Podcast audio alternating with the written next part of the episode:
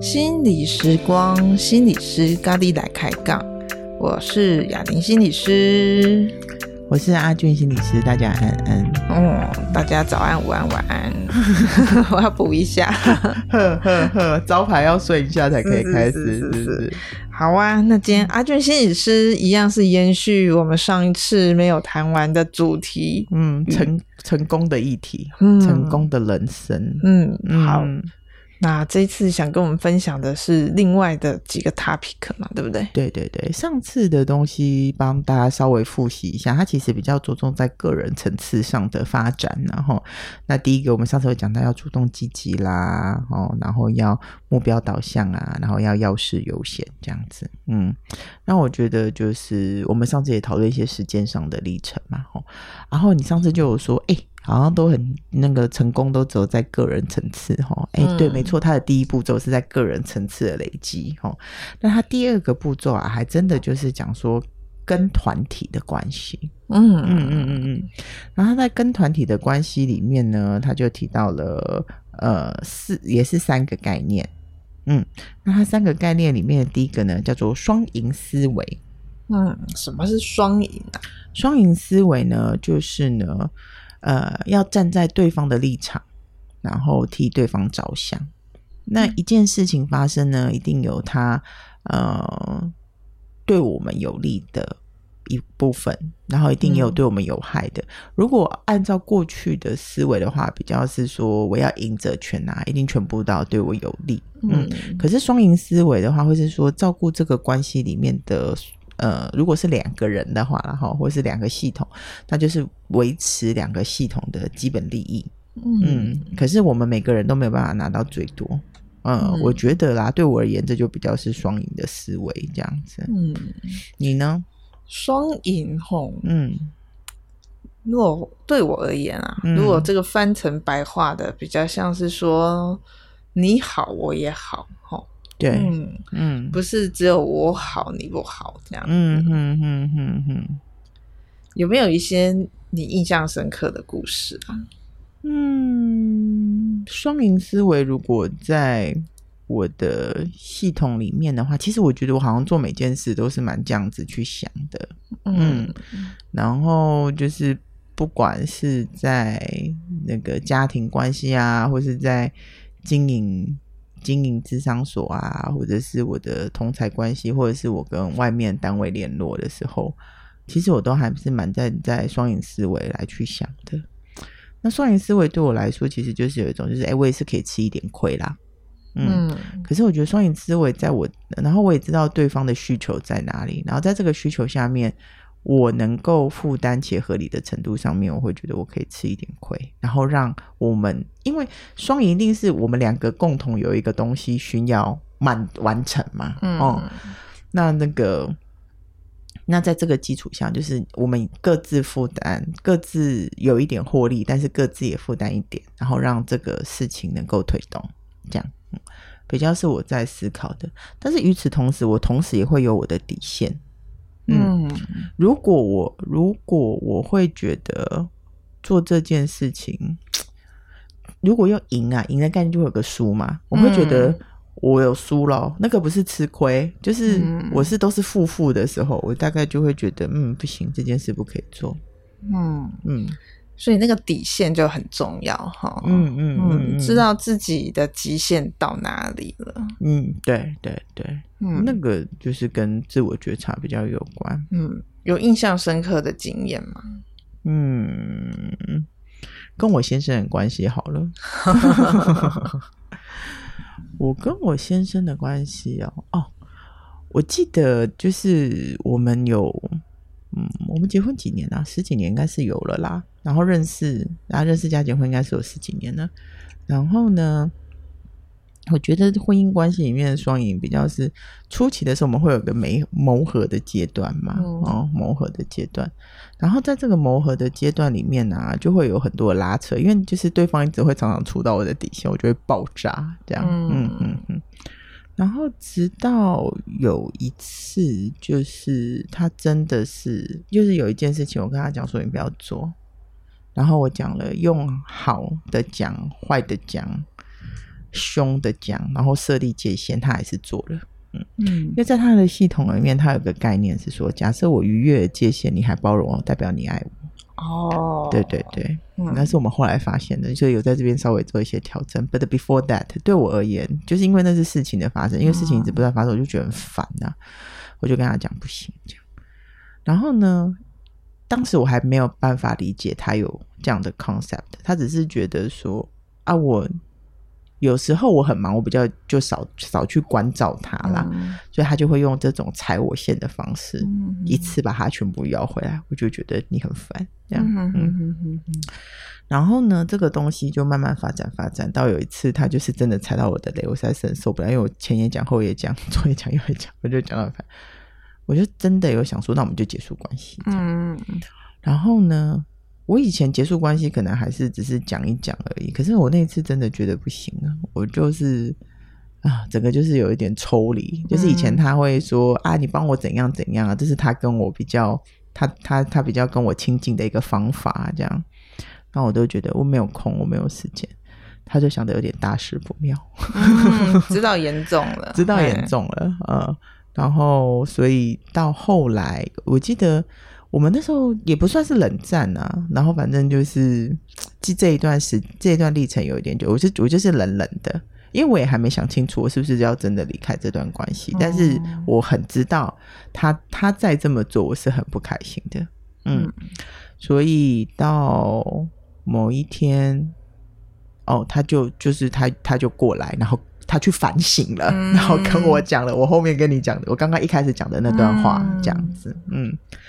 然后我就觉得说，哦，那就是你这么做，我可以理解啦，就是我是能够理解的。嗯、但是这种事再发生，我就没有办法接受。嗯、如果你需要我更关照你，或是嗯满足你的需求，就是想跟我有更多互动，我们可以用别的方法吗？或是你需要我开更多其他的权限，嗯、我是可以的。但是我不喜欢你这样子。嗯。然后你，然后他就他就貌似听懂了，可是你知道，有些有时候就是他有听懂跟没听懂，我们在。嗯。有一次我就确认他听懂了，就是有一次我在跟他抱怨一件事情，我说：“哎呀，那个谁真的很烦呢，怎么跟他讲都不听这样。”然后我就说：“啊，我我说我说不要就是不要这样子。”然后我说我说不要这不要，怎么讲那么多他他都听不懂呢？这样子。然后我先生就说：“对，你说不要就是不要。”我想说：“哦，他有听懂我在讲什么。”对，所以我觉得那个底线，我觉得底线哦，有时候不是那么快能够感受得到跟设定出来的，嗯、但是有一天你迟早会感受得到。嗯好好好好。不过我觉得说能够在这边就止损或停损，我觉得真的需要一种对彼此的一种理解和看见。哈，嗯嗯嗯嗯。如果那个理解没有出来，就是。踩死了也不知道有没有踩到人家的线。对对对对对，我觉得双赢会有一种概念，的确需要双赢的思维。他后面也有讲到一个，我觉得蛮重要。就双赢思维里面的确会有一种觉察感。嗯嗯嗯，如果对方也有的话，这个双赢就比较容易更快达成。嗯，那如果只有单方面的话，那就会还需要其他的辅助啊。嗯嗯嗯嗯嗯嗯。我我觉得这个双赢真的也是要互相的啦，嗯，对，要不然就会变成说也只是某一方好努力的在维持，对，对嗯哼哼哼，所以双赢的确是我同意是互相的。然后假设对，如果我提出了双赢思维。就是我我吃亏点，但是对方一定要把我阿楼的那种我也不行。嗯，对，嗯，那可是我觉得某个层次上也是说，我也不需要跟这样的人建立关系啊，是是，是、嗯，太辛苦了吧？嗯，所以这个成功，我觉得说这个双赢里面也有一种彼此对彼此的体贴啊，大家真的一起共好嘛？对对对，大家一起共好，没错没错，嗯，要不然真真的就变成你死我活，对不对？嗯、不能你总是。既得利益者嘛，嗯，嗯，不能总是你既得利益啊。没错，没错，嗯，这是第一个，嗯，嗯，然后而且双赢也比较能够解决冲突啦，嗯，因为冲突就是你死我活嘛，双赢就是我们都要活下去，对，嗯，比较是这个思维在进行，这样，嗯，try 啦，我试着我试着在我各个关系里面这么做，但如同你讲的，就是它会有某一些情境因素，让这个不太好执行。嗯嗯嗯。好，那他接下来就讲了第五个。嗯，第五个呢，就是先求先求理解对方，再要求对方理解我们。哦，嗯，好像跟我们刚才讲的有一点点扣连哈。对对对，我觉得这是连续性的，而且那种理解的方式啊，比较是说主动的聆听，设身处地的替对方先着想一下。嗯嗯嗯嗯，那我觉得其实跟我们做这行很像啦，就是先去、嗯、呃搞懂。呃，先去明白这整个事情的脉络，跟对方思考的逻辑嘛，嗯、跟他的需求，然后我们再表达我们的、嗯、这样子，比较像是说，我们就先让讯息可以更充分一点齁，然后我们才有机会能够做一些选择啊，或者做一些判断或评估这样子。嗯，然后它里面还有讲一个就是。嗯、呃，建立一个那个关怀、主动关怀的氛围，嗯嗯嗯，也比较容易消弭一些呃异疑义。嗯嗯嗯嗯，我觉得听起来比较像，就是说，嗯、呃，像是建立关系，哈，对，嘿，也在维护一种关系。嗯，然后尊重对方为什么会这么想。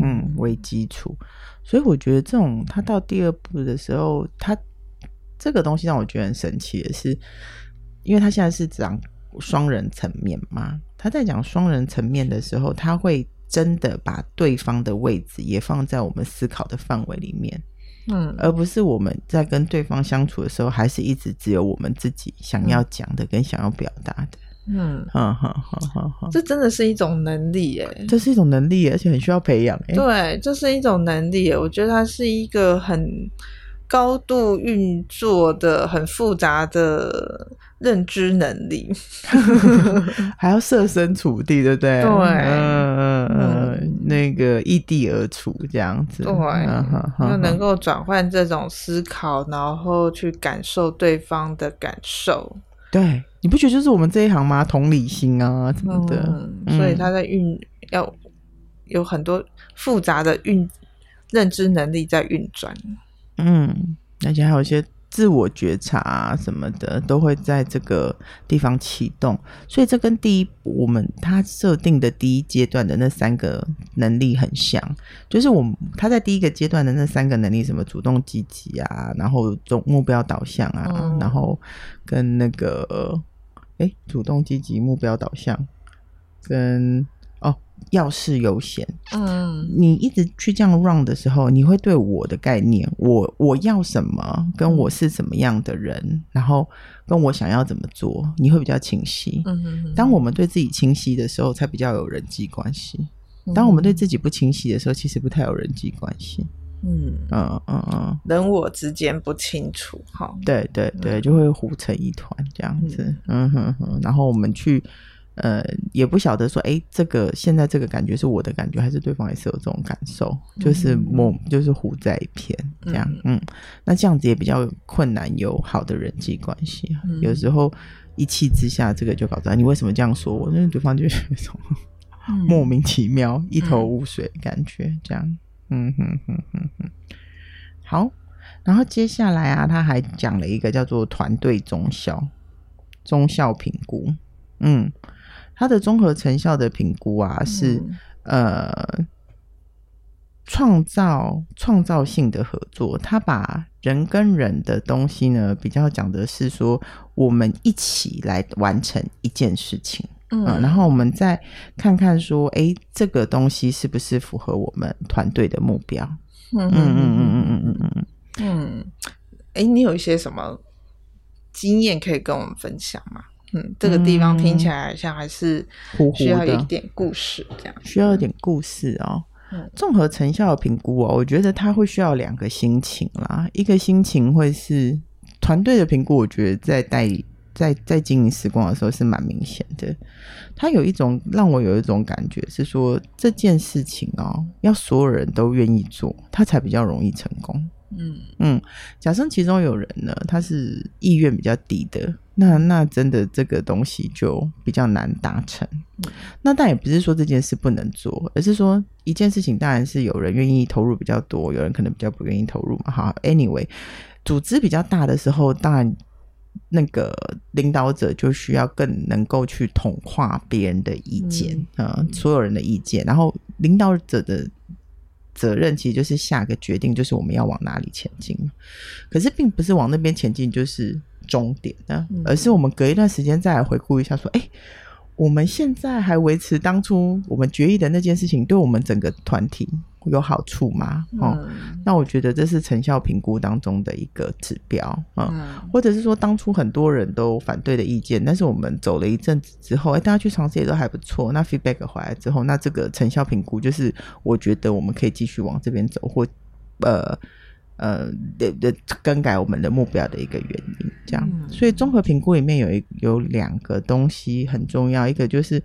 领导者的心态不能够太，领导者只是一个资讯的收集者而已。嗯，那跟我们上面讲的权力很有关系。嗯、领导者其实只是个资讯的收集者，嗯，呃、跟呃，领导者当然有他的一些责任跟义务嘛，吼、嗯，然后带领到大大家去一个方向，这才是领导者最重要的功能。这样，然后还有一个东西是呃，弹性。就是整个组织里面的人要对我们因着局势的改变，嗯嗯，然后而有一个弹性的思维啊，就是这些东西因着什么什么，而我们现在必须做调整。我觉得这两个这两个东西如果能够融合的话，在综合成效里面就比较容易快速前进。嗯，在实物立场上面比较容易有的状况会是说。我觉得是弹性这件事情反而是最麻烦的，嗯、因为领导者很容易训练啦、嗯。因为领导者大概就是几个人，所以一个人的改变比一群人要快得多。嗯，但是维持组织的弹性这件事情就要很很吃组织的文化。嗯，嗯，因为如果假设有一个里面有一些呃人员是说，那那你当初是这样讲，为什么我们现在就要改的？嗯嗯，要去更改那个，让这个组织有一些不一样的。氛围，或是这样就很好啦。为什么？为什么我们会需要那样？为什么会需要这样？嗯、我觉得这个，呃，就就就蛮吃组织内部文化，还有一些员工的一些心情这样子。嗯，嗯，因为刚才听你这样讲啊，我觉得组织这听起来就很像一个有机体。嗯嗯嗯嗯，虽然说。里面的组成是每一个成员也都是个别的个体，是，但是大家组织成一个 group 一个群体之后，嗯。它好像也有某一种生命了，吼。对对对，没错。聚在一起之后，好像就有某一种它的能量也在那边，嗯哼哼哼，就形成了某一种氛围，这样子。没错，我跟你讲，真的很好。你讲跟我老师讲的是一样的。我们老那个什么，吴老师，吴老师不是团体动力大师吗？嗯、他就常常就说：“哎，每个团体都有他的生命。”嗯，然后就是它有它的起，有它的落，然后更有它的结束，这样。嗯嗯，然后呃，对啊，那那个 leader as a member 其实是他很常讲的一句话，嗯，就是领导者就是成员，是蛮是很重要的事。嗯，所以什么时候我们要出来领导，什么时候要起起落落，我觉得那个其实就是一门艺术啊。嗯嗯哼哼哼哼。所以你刚才讲到那个弹性啊，对啊，一个一个有机体的弹性在哪里？我，好不容易哦。有机体的弹性，你说一个团体里面的弹性吗？对啊，嘿，他他好。它很抽象，很无以明之，可是它也存在，它也存在的。嗯、有机体里面，我自己觉得那个弹性，那个弹性真的很吃领导的特质。嗯，嗯，如果领导的特质比较是开放的，这个组织其实会比较有弹性。嗯，那大家如果愿意把 idea 都给丢出来，然后大家一起去思考啊，然后一起去想对大家有帮助的，这个团体其实会感觉就比较活，比较端幺幺幺幺。嗯，可是假设这个人就是要这样，就是要那样，其他在里面的成员也会觉得很耗竭。嗯，就是有点有志难伸，你知道吗？嗯嗯，那这个组织就是凋零的就会比较快一点。嗯，那个活力就出不来，哈、嗯，对，活力就出不来。就矮班，他虽然就左手左手右手右手这样，嗯哼哼哼。所以说，呃，这种呃维持我们这个这个这个团体的。发展是往正向发展的，是往一个活的方向发展的，嗯、然后是人际关系重要的地方。嗯，嗯，在婚姻之上里面也是啊，就比如说很多来做婚姻之上的人，其实婚姻家庭也是一个团体嘛。嗯、你不会觉得刚开始一开始结婚的时候，我们这个家都很有活力嘛？嗯、然后有新生儿出来的时候也是很有活力，虽然吵吵闹闹的。嗯，可是你不觉得有时候他们来的时候，真的都是他们觉得我们两个现在在一起没有比较好。嗯。嗯，就会来了，综合成效不佳，然后就出现出现了。嗯，嗯，那这个有时候在这边出现的时候，会牵扯到的确，他就是没有双赢的思维嘛。嗯。嗯，夫妻有时候在一个家庭系统里面，的确会有这样子的一种，那种很难讲。如果我们只是夫妻，嗯，没有小孩哦，嗯，没有第三者，嗯，夫妻双赢思维比较好敲。嗯，只有两个人就好敲，嗯，嗯，然后你聆听我，我聆听你，还算可以，我觉得，嗯，嗯，然后稍微调整一下还行。可是如果有小孩子出现的时候，嗯、的确就会加入综合成效的因因因素嘛，嗯、因为我们要的可能比较不一样，嗯，嗯，那有时候可能，哎，我们家是比较有规矩的，对我来说可能是我觉得的正向指标，可是。Maybe 对我还对我先生来说并不是啊，嗯、那我们怎么在这边取得协调？嗯哦，哇，加了另外一个人，整个就很不一样，不一样哎、欸，不一样哎、欸，而且那个会有站队的那个趋势嘛，嗯嗯嗯，所以我觉得就看我我看这个成功的习惯的时候啊，我会觉得说他在第一层次的时候的确是。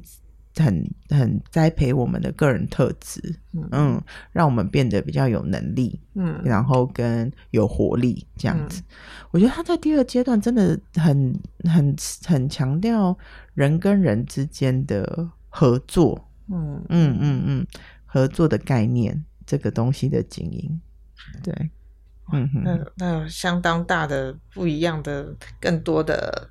专注更多的注意力要投入哈，嗯嗯嗯嗯，不是只有在 focus 在自己，而是我也能看到对方。对，而且自己在他第二阶段描述的时候，其实也是比较呃嗯，应该怎么讲啊？就是我们的自己是随时可以调整的。嗯，那我觉得那个第一阶段的基础真的要很好，然后我们第二阶段的自己才比较能够快速的因着情境而有所调整。哼，但是如果指标比较是长这样的话，我们长时间都在这样的系统跟关系里面的时候，我们自己也会觉得比较舒服嘛。嗯，然后如果在第二阶段的话，我们周遭的人也会觉得比较舒服，这样子，我们、嗯、让自己有了一些稳定，对，让旁边的人也能够感觉我们这个稳定的品质，对对对。对然后，也许对方的稳定也能够影响我们，我们也能够去影响对方。对对对对，这样子你不觉得整个这样讲起来就会比较有那种提升感吗？就不会大家就是那种要死一起死那种感觉。嗯，不是你把我拉下去这样，也不是我把你拉下去。对对对对对，没错没错。嗯哼哼。然后，所以这是他在第二阶段讲的事情，这样子。嗯哼哼哼。所以今天阿俊心理师要跟我们分享的是这两点。这三点，这三点这样。对对对，好，我们来做个整理一下好了哈。这、嗯、是七个成功的习惯，然后第一阶段呢，就麻烦大家请听上面。不过综合如下了哈，就是个人层次上面需要的是主动积极啊，然后呃目标导向，就我觉得其实就是莫忘初心啦。与、嗯、其说我们要去追求一个什么，而不是。而把它说成一个，就是不要忘了我们做这件事情最初的其实原因、起心动念，比较是这个。他要讲的比较是这个，然后再来一个就是要事优先，嗯嗯，就是在个人层次上的修为这样。嗯、然后他在第二个阶段呢，其实讲的比较是跟团体之间的关系。那第一个就是第二个阶段二之一，讲的就是叫追求双赢。嗯，那后，后面两个东西比较是我们如何追求双赢这样哈。然后下一个就是要聆听他人。这样子，好好的聆听他人真的想要讲什么，嗯、然后创造友善关怀跟尊重的氛围，嗯，然后再接下来的一个呢，其实就是综合成效，就是我们这样子做，因为在第二阶段里面讲的比较多的是我们，我们就是两个人，两个人以上叫做我们。嗯，我们这样子去做了之后，我们有过得比较好嘛？嗯，哈，他这个阶段里面强调的其实就是弹性。嗯嗯哼哼哼哼，对啊，就不是闷着头自己在被努力哈。对对对，还要再去哎多看一点，嘿，我我们完成了之后，然后呢？对，我们感觉怎么样？没错没错，然后这个弹性要是很重要的一个前进，这样。那双赢策略里面讲的其实就是我们的底线呐。嗯哼哼哼哼哼哼。好啊，那我们今天我们就会先停在这边喽。好啊，下次我们再来解解脱。哦，好，还有第三个阶段，还有第三个阶段，因为他在我本来想说这几个要一起讲，但是他在二零二二年的时候出的第八个习惯，嗯，嗯，那我觉得七跟八可以合在一起讲讲。好哦，哇，好期待接下来的第三阶段是什么？从个人，然后。还有跟别人的合作，来到第三个阶段会是什么？会是什么呢？嗯，哦，好，那我们就下次再说喽。嗯，好，OK，好，拜拜，拜拜。